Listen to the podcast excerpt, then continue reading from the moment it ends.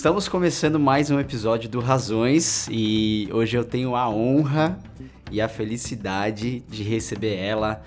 Ela é apresentadora do programa Coisa Boa para Você da GNT, em parceria com Razões para Acreditar e o Quebrando Tabu. É integrante do podcast semanal As Tias do Pavê, esse nome maravilhoso. Eu e... amo. e ela também fez participação no clipe A Caminhada da maravilhosa Glória Groove. Bielo Pereira. Uhul. Salve de palmas. Hello, Brasil! Eu mesma. Bielo Pereira, prazer. Eu que tenho toda a honra e prazer de ter sido convidada para estar aqui nesse podcast hoje tão especial. Demais. E Bielo, quem é você que eu fiquei curiosíssimo e muito apaixonado pelo seu conteúdo de verdade, com toda a sua energia, seus discursos, tudo. Antes da gente começar essa gravação, a gente trocou algumas mensagens ali pelo WhatsApp para marcar. E cara, você tem uma energia absurda. Para quem não te conhece, quem é Bielo Pereira? Bom, Bielo Pereira é essa grande maluca mesmo, maluca. eu sou ativista aí, sou gordo ativista, sou trabalho com causas sociais, é, trabalho pela liberdade do outro, do corpo, da expressão, né? E uh, apresentando o programa, como você disse.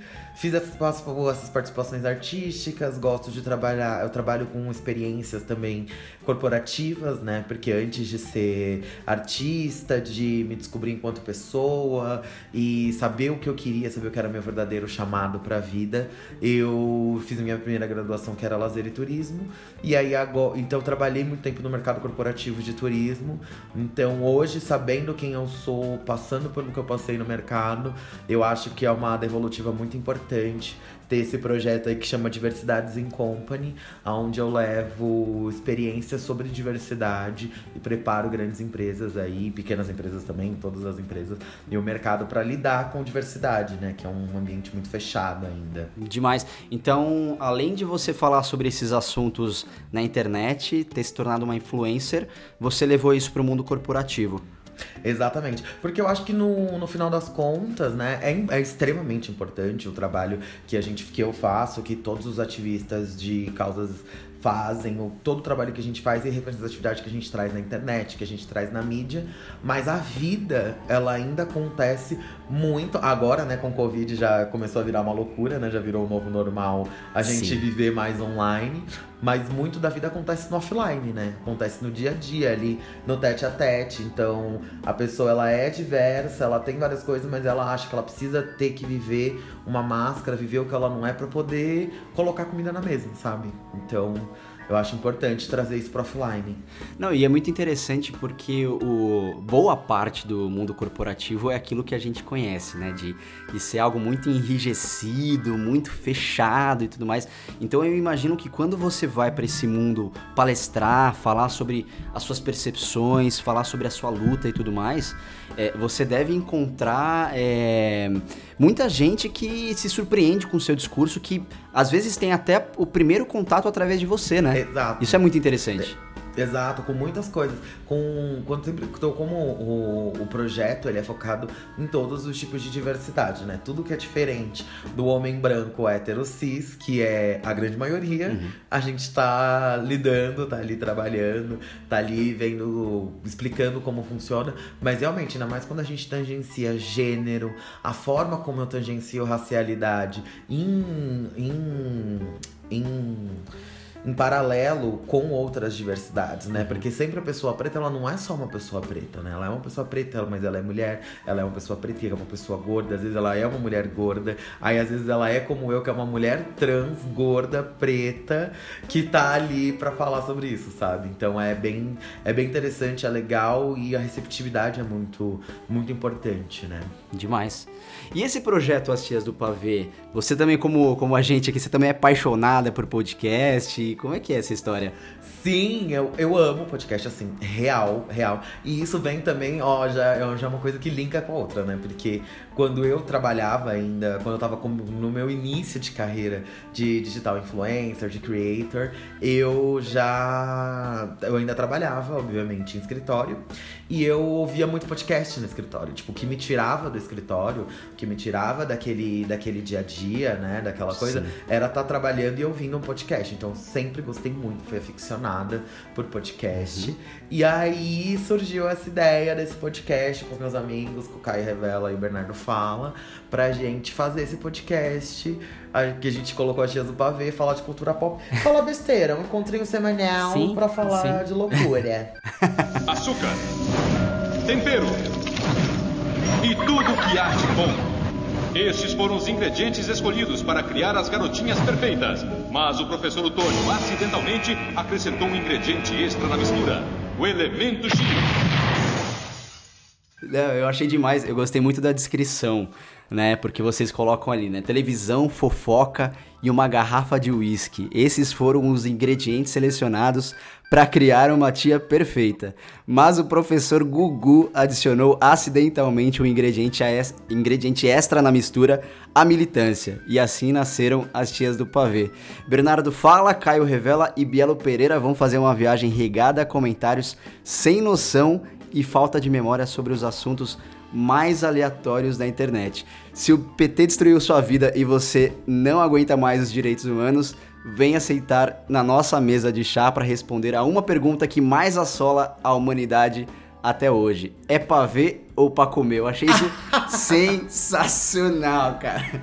Eu achei isso muito bom. É, é incrível, essa descrição é maravilhosa. Ela, todos os créditos dela vão para Bernardo Fala, que é uma mente incrível, que fez essa descrição. E a gente, ele fez a descrição e falou: Ah, fiz um negocinho aqui pra descrição. O que, que vocês acham? Falei, meu Deus, não tenho, não tenho que mexer, não tenho que pensar. Aprovado na hora. Na hora, não tem, não tem nada, não muda uma vírgula, não muda nada. Ficou perfeita. E é basicamente sobre isso, né? O podcast. A gente faz, fala muito de cultura pop a gente, nos últimos tempos, a gente falou muito sobre BBB e a gente traz sempre militância, né? E o BBB sim, representou sim. muito isso, porque a gente falou sim. sobre ele antes e ele foi uma coisa que perpassou a gente vivendo no mundo livre, sem saber que era o um mundo livre, e depois desse mundo quarentenadas e o quanto cresceu, né? Então a gente falou muito sobre isso e sempre trazendo, e sempre falando, mas a gente fala sobre isso, falando sobre Red Carpet, a gente fala sobre tudo e traz uma militância, né? Que é importante e tem que ser, tem que ser falado e a militância já é o the new normal também, né? Já é o novo normal além do Covid, além de tudo, as pessoas entenderem que pessoas diferentes e que, na verdade, que recortes diferentes do que são mostrados e que são tidos como normal são realmente normais e que devem ser respeitados e existem. Então, é isso que a gente faz. Sem dúvida. E eu acho que no, no, podcast vocês acabam fazendo isso. Eu não sei se foi de caso pensado ou não, mas vocês acabam fazendo isso de uma maneira muito leve, sabe? Acho que por vocês trazerem é, assuntos de cultura pop ali e uma linguagem, sabe, completamente disruptiva, é, por mais que seja, sabe, militância ali na veia, acaba sendo muito leve, muito gostoso de escutar. Sim, a gente até pensou em fazer. É, quando a gente pensou, desenhou o programa, tudo. Primeiro que a gente falou, a gente quer que seja realmente como a gente tá aqui. Tipo, eu vou muito pra Ia, né?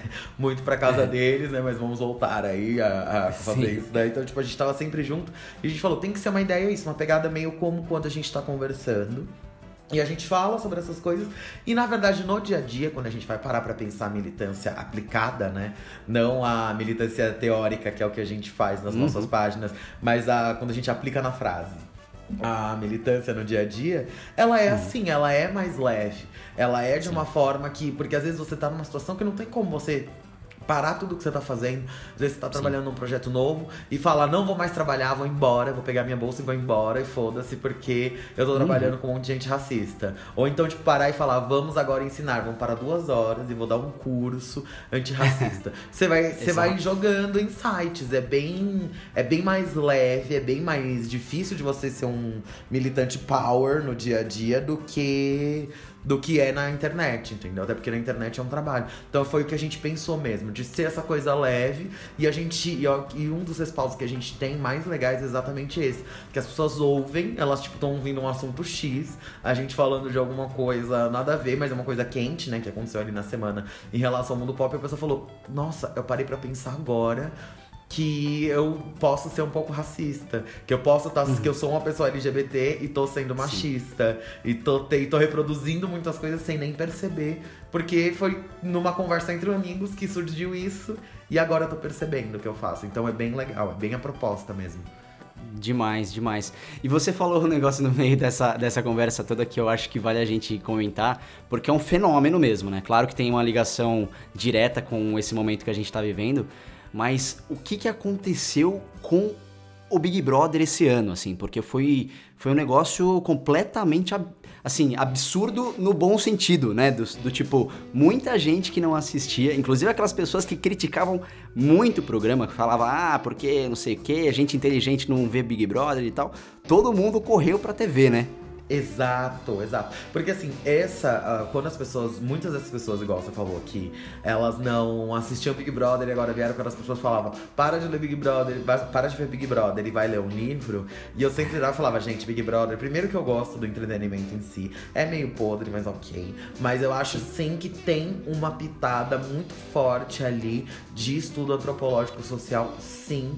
Pela sim. forma como eles escolhem o casting conceitualmente das pessoas. Claro, é o casting extremamente problemático. Não tô falando aqui que Big Brother é perfeito. Porque quando claro. você pega pra pegar recorte de, de, grupos minorizados e a forma como elas deveriam ser representadas para poder ser um estudo válido com o aval da sociedade, tá completamente errado esse recorte de casting, mas eles tentam fazer recortes que vão dar ali um buchiche interessante, que no final do dia é um programa de TV. Porém, ele é feito com essa proposta. Então eu virava para essas pessoas sempre falavam: Ah, aquilo é um livro, gente. Eu. Eu já não sou. Já falo aqui mesmo que eu não sou uma pessoa muito da leitura. Socorro, bom dia. Mas eu. E eu gostava, né? Eu falava, gente, é isso. Todas as pessoas hoje virando e falando, não, mas realmente eu estudo antropológico, parou o país. Parou o país porque, gente, realmente ali o que foi falado é muito importante e foi um fenômeno Sim. muito grande e que para mim, eu acho que um legado muito grande, muito foda que essa edição vai trazer é o fato de que, primeira coisa, o Big Brother não vai mudar a mente de ninguém. Quem assistiu e entendeu muitas das coisas que estavam ali, uma pessoa que era racista, ela não vai deixar de ser racista de uma hora para outra. Uma pessoa machista não vai deixar de ser machista de uma hora para outra. Porém, trouxe a conversa sobre machismo, a conversa sobre racismo, a conversa sobre o que é feminismo, sobre o que é sororidade para a mesa de famílias brasileiras que às vezes nem sabiam que esse tipo de assunto existia, que podia ser tratado dessa forma. Então acho que isso já é um legado assim estratosférico do, do que essa edição trouxe, sabe? Mas era uma edição que já estava predestinada, para ser uma das melhores. Tanto que no podcast, na, o primeiro episódio, o primeiro que a gente fala sobre Big Brother, é. Eu acho que é o nosso terceiro episódio, que a gente chamou a Love Maltini, né? A Ariane Freitas. E aí a gente gravou ele numa quarta. Pra, nessa época o podcast saía na quinta, a gente gravou ele na quarta. Nosso editor quis matar a gente, né? Porque a gente queria assistir a, queria assistir a estreia e falar sobre o Big Brother. Então a gente gravou na quarta pra sair na quinta. E aí nele eu lembro que eu falava, tipo, gente, essa edição vai ser muito boa. Porque eles foram muito inteligentes de ter colocado influenciadores, de ter entendido. A Globo já tá se mudando, né? Se moldando para esse novo uhum. formato. Então eles colocaram influenciadores, que é onde a população já tá. Eu lembro que eu tava falando isso, lembrando que nessa época ainda não tinha a gente não tava em, em casa, nada. Sim, e eu falando, sim. a gente, as pessoas hoje estão na internet. Então a Globo foi muito inteligente de colocar e boa parte dos famosos não são só famosos de TV, são famosos porque são famosos na internet. Então isso vai trazer um novo refresh, vai trazer um, um ar novo para aquilo e dito e feito, né? Aí a maior edição de todos os tempos, maior em números, maior em qualidade, a maior e melhor edição dos últimos tempos, sabe? No mundo todo. E foi muito interessante porque, mesmo com os influenciadores, que muitos deles ali é, são ditos como intocáveis muitas vezes, a gente percebe ali assistindo e acompanhando o programa que Cara, praticamente todos deles ali têm defeitos, claro que é, uns mais Sim, do que outros, são pessoas, né? São, seres exatamente, né? Mas assim, uns têm defeitos maiores do que outros e a gente viu isso na prática, né? De assim, os influenciadores que a gente gosta, que a gente seguia, que a gente admira, quando a gente vê é, eles numa casa tendo relacionamentos com outras pessoas, a gente entende que são pessoas comuns, iguais a qualquer outra, né? Então esse, esse fenômeno foi interessante também, né? Muito, muito. Deu essa humanizada nessas pessoas. E eu amo, né, Thelma, grande campeã, maravilhosa, que eu amo. Uhul, Thelma campeã. Sim, justíssimo. Amo. E ela, uma das primeiras falas quando a galera tava lá, que tava dividido entre pipoca e, e, camarote. Que aí a galera da pipoca tava, meu, o jogo já, tipo, tá perdido. Claro que vai ganhar um deles, que não sei o quê. Daí Sim. a Thelma, eu tenho que me preocupar com a Beyoncé, que tem 160 milhões de. Isso que, é, isso que ela é famosa. Ela me daria medo. Agora, esse povo daqui, socorro. E dito e feito, né? Que a gente viu aí uma eliminação de Boca Rosa. Exato. Que é claro, teve N outros fatores relacionados a machismo. Vamos tirar a mulher que reproduz machismo ao invés de tirar o machista, mas enfim.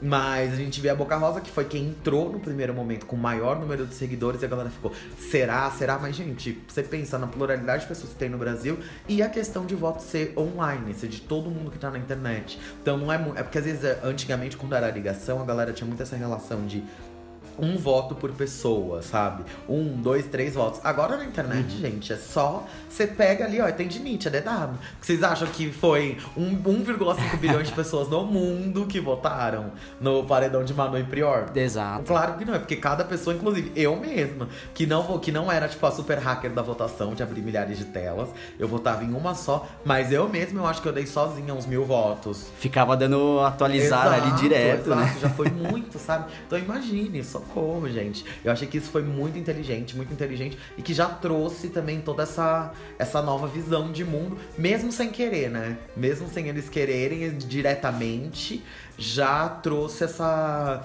esse novo refresh e eu tô achando isso maravilhoso e que vai ser seguido, né? A forma de ter sobrevivência e uma sobrevida da TV. Porque é claro que a TV também não, ia não vai morrer, sei lá, Sim. amanhã. Não iria morrer em 5, 10 anos. Mas, sei lá, em 20 anos já ia começar a ter um colapso grande. Talvez, se a TV começar a seguir por esse caminho, vai ter uma sobrevida. Não é à toa que a Globo tá aí construindo um estúdio gigante, não é época que a galera acha que a TV vai acabar que é exatamente para isso, para começar a trazer mais pessoas de internet, produzir conteúdo exclusivo para internet que tenha conexão com a TV, para poder tentar manter, dar uma puxada, se reinventar, tem que se reinventar. Sim, sim. Não, e, e é isso, né? Assim, é a Globo entendendo mais do que nunca como que funciona a, sociedade e as relações sociais, porque aquele negócio de colocar só gente bombada e sarada, a maioria tudo branco, né, e tudo mais. Exato. Cara, não, não, não, isso não faz mais sentido, né? Então, assim, a sociedade, ela é complexa, por isso que eu acho que essa, essa edição bombou tanto, além né, dessa questão, desse fator do coronavírus, porque são pessoas extremamente diferentes, tem essa relação de serem pessoas desconhecidas e pessoas famosas, mas uh, a discussão foi levada para casa, né? Sim. Os temas que a, a, gente tanto, sabe, bate na tecla aqui para serem discutidos e etc., foram discutidos de certa forma lá. Então isso foi muito interessante. E a Globo tem isso, né? Tanto nas novelas, é, ele, eles colocam às vezes uma pitadinha de sal ali para ver o que que dá, o que que dá, a, qual que é a relação do público com a novela, qual que é a percepção do público sobre uma, uma cena de beijo gay, etc. E eles vão testando, né? E dessa Exato. vez deu muito certo. Exatamente. E isso que é bom, né? Porque você vai sempre tentando reproduzir mais e mais e aproximar a sociedade daquilo. Eles já entenderam que foi-se a época que as pessoas só iam consumir um produto porque elas admiravam uma vida que elas jamais poderiam ter. Agora uhum. elas querem sim se ver lá. Eu quero me ver representada. Eu quero estar lá. E eu quero ver a possibilidade de estar lá. E não mais só ter a TV como um aquário, onde tem pessoas que são diferentes de mim, vidas que nunca serão a minha, histórias que nunca serão a minha. Não, eu quero sim ter a minha história lá e eles estão entendendo e reproduzindo isso e tá sendo fantástico. Demais. Agora, um outro assunto que a gente não pode deixar de falar é sobre o quadro da GNT em parceria com o Razões para Acreditar e o Quebrando Tabu. É, para trazer notícias boas e esperançosas no meio da quarentena, né? Como é que foi essa concepção da ideia, Bielo. é, enfim, como é que tá sendo gravar em casa? Porque você tá 100% em casa e assim, tendo que se virar, tendo que gravar da sua própria câmera. Como é que é? Como é que tá funcionando esse processo? Menino, menino, um grande desafio, né? Um grande desafio que a boneca foi de peito aberto e falou: bora, bora, bora. Então, a, a ideia, ela veio, ela chegou pra mim já é, de certa forma formatada, né? Uhum. Porque eu tinha feito um vídeo há pouco tempo com o Quebrando o Tabu, que foi um vídeo falando sobre o privilégio branco, que deu uma repercussão aí. Muita gente gostou. Realmente tá dessa tá de uma forma, tá num formato até parecido com a, como a gente tava falando no podcast, com a uhum. questão de ser leve, de trazer um assunto pesado, um assunto que faz parte do dia a dia, mas de uma forma leve. Então, muita gente conseguiu entender. E aí, é, um dia tava eu tranquilinha, chegou ali um convite do Quebrando Tambores falando, ah, ó, a gente tá aqui em parceria com Razões para Acreditar e com a GNT, com um programa que seria um jornal de notícias boas, e na hora que a gente tava com a ideia desenvolvendo, a, o, a gente precisava de alguém para apresentar, queríamos uma new face e a foi unânime, assim. Uhum. Primeiro uhum. nome, palavras deles, tá? Não é. Eu não tenho como saber porque eu não estava nessa reunião, socorro. Sim. Foi o que me contaram. e aí eu reproduzo porque, né, socorro. e aí falaram, a gente foi unânime. O primeiro nome que veio para todo mundo foi a Biel e a gente quer saber se você quer participar. Aí nessa hora eu tive uma, um mini infarto. Eu, como assim, socorro? Um programa na GNT, daí eu falei, claro, nunca fiz.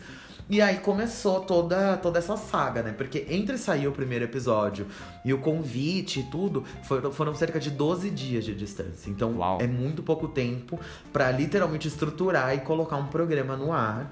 E aí a gente fez todo o corre, fomos atrás, né? Razões para acreditar ali, mandando pra gente subsídio. Aí foi feito o roteiro, o material, eu já tenho um material, né? Um certo material aqui em casa de estúdio. Aí a gente, a produção me mandou mais algumas outras coisas.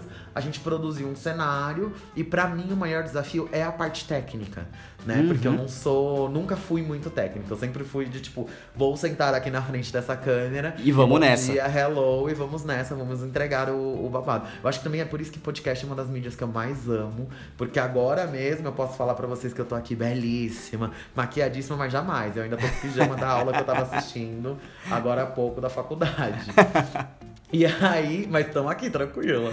E aí, pra mim, a produção, sabe? Tipo, maquiagem, tem que fazer a maquiagem e pensar no look. E aí eu tenho que arrumar a luz, arrumar câmera. Isso tá sendo um desafio e um aprendizado, assim, incrível que eu vou levar pra vida, né? Então, entendeu o enquadramento? O desafio de todas as semanas tá tudo no mesmo lugar, porque como é o estúdio que eu já uso no dia a dia, não tem como eu deixar tudo pronto e Sim. falar, beleza, semana que vem eu, eu não mexo mais, fica aqui por, pela temporada inteira. Eu preciso usar o espaço, né? Então, voltar e tudo. Mas tá sendo muito incrível, muito incrível. E ainda mais a proposta, né? A proposta eu me apaixonei, assim, no segundo que foi falado. Que é de trazer notícias boas, de falar coisas. Eu sempre me. Toda vez que eu. Quando alguém me responde, quando eu respondo algum e-mail, alguma coisa, eu sempre assino o e-mail, tipo, Bielo Pereira, a palestrante influenciadora de positividade. Então, para mim, isso casa completamente com a minha proposta já de vida, com o que eu sei que eu trouxe para trazer. Eu sei que eu sou uma boa comunicadora, eu sei que eu consigo transmitir energia boa, porque é o que eu tenho, sabe? Muita gente fala, né? Porque eu sou sagitariana, só consigo ver o lado bom das coisas, né? Tipo, alguém morre do meu lado e eu falo, ah, não, mas tá certo, porque foi pra parar de sofrer. E realmente é, sabe? Tipo, não, não vou ficar felizona, ai, uhul, morreu. Não, mas tem um lado bom, sabe? Eu tenho essa facilidade e eu gosto de transmitir isso para as pessoas. Então, nossa, proposta incrível. E aí veio coisa boa para vocês, estamos aí, né? Sempre trazendo coisas boas para vocês, que para mim é uma coisa que é uma, uma coisa muito boa para mim, né? Sem dúvida. Não, e é exatamente isso que eu falo agora que é o meu relato pessoal, né? Porque eu entrei no Razões super recentemente também, tô nessa jornada de produzir o podcast. A gente começou faz dois meses praticamente aqui é, com esse novo produto. E assim, eu sou do mercado publicitário, enfim. E assim, eu não tinha contato diretamente todos os dias com essas notícias positivas. Então, eu tava muito, sabe, naquela vibe de consumir política, consumir é, notícias relacionadas à economia e mundo e globalização e etc. Só que assim, óbvio, a gente não pode deixar essa parte de lado e vivermos 100% alienados, mas Quando a gente se depara com uh, notícias positivas e a gente entende que tem muita gente fazendo coisa boa e tem, né, assim, no nosso bairro, no Brasil, no mundo, a gente começa realmente a, eu, por exemplo, me tornei outra pessoa completamente diferente, assim. Eu, eu começo a olhar é, com uma outra visão, até o mundo, assim, sabe? As pessoas, a gente começa a ter um pouco mais de empatia por saber que, porra, tem, tem muita gente boa fazendo bem. Você teve também essa, essa sensação quando você entrou no projeto? É que você já é maravilhosa, né? Você já tem um, um alto astral, assim, fora o coisa boa para você, né? Sim, sim, não.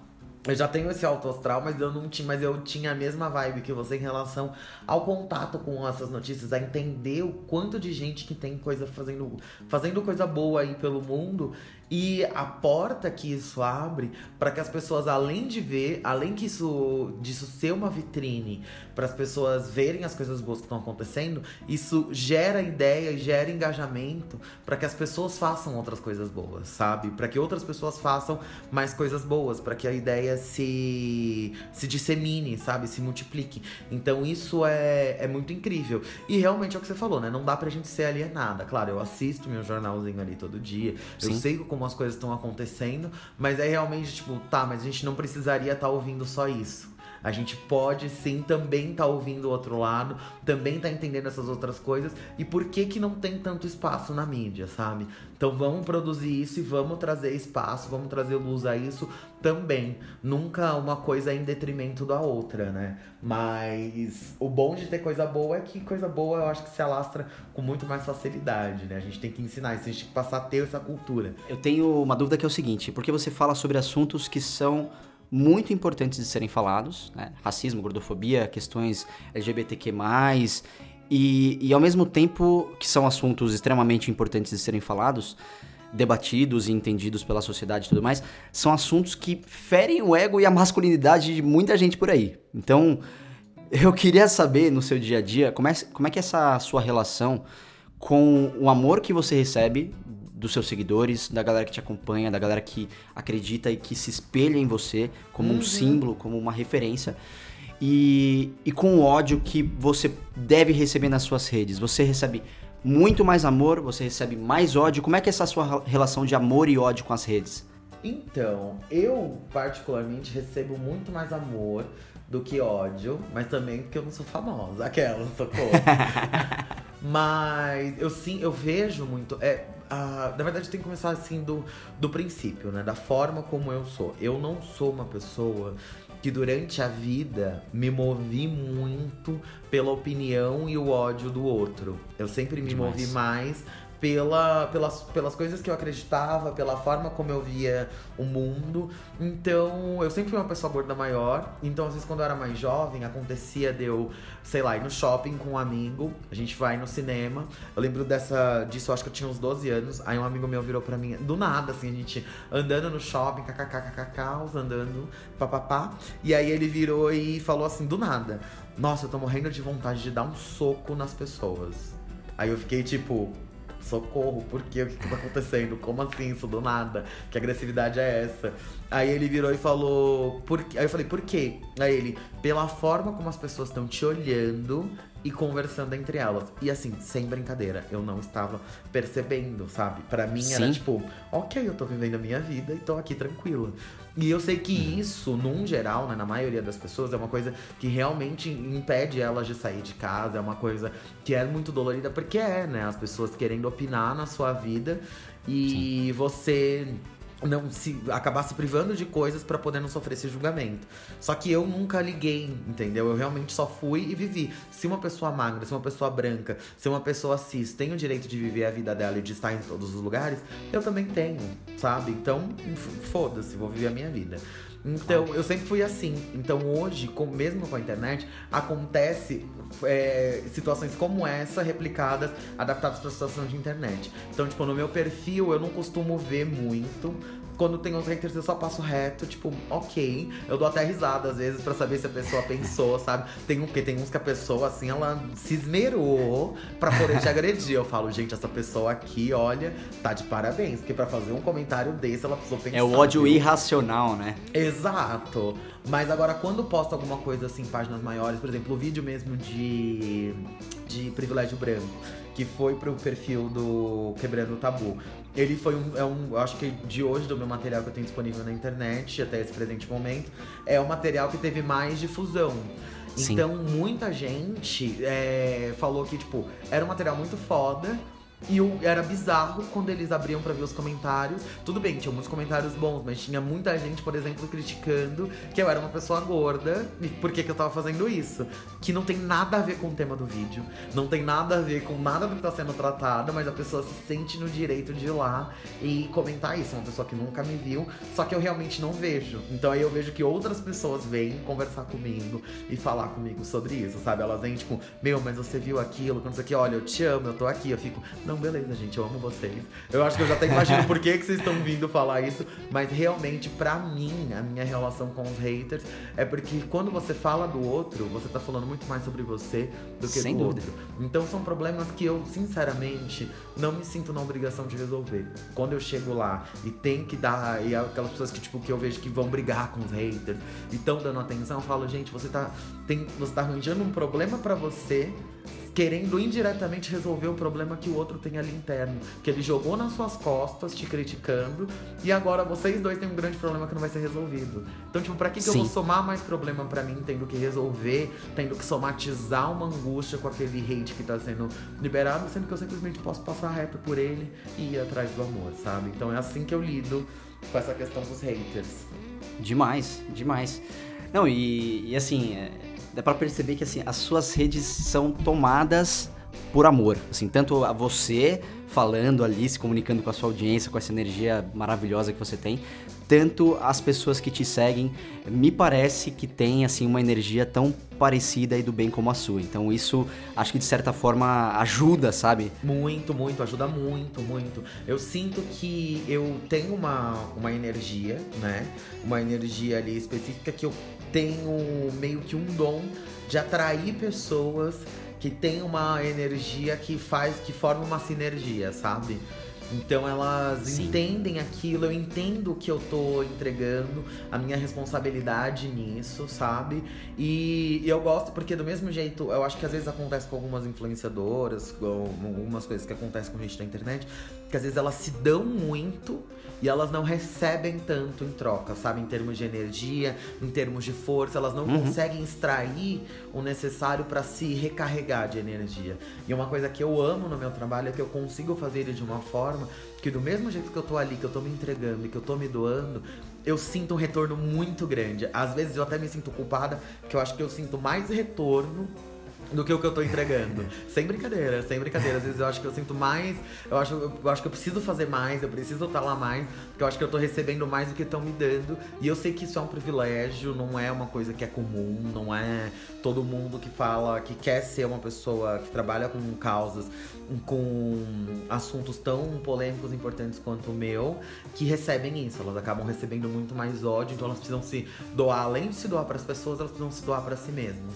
E eu sinto que a gente tem uma troca muito, muito importante. Até porque vem muito do lugar da onde eu penso da, da minha militância. Como que eu trago a militância? Porque quando a gente fala da- das pessoas que são extremamente polarizadas, são as pessoas que vão chegar com o pé na porta pra poder falar sobre alguma coisa. Elas são extremamente importantes.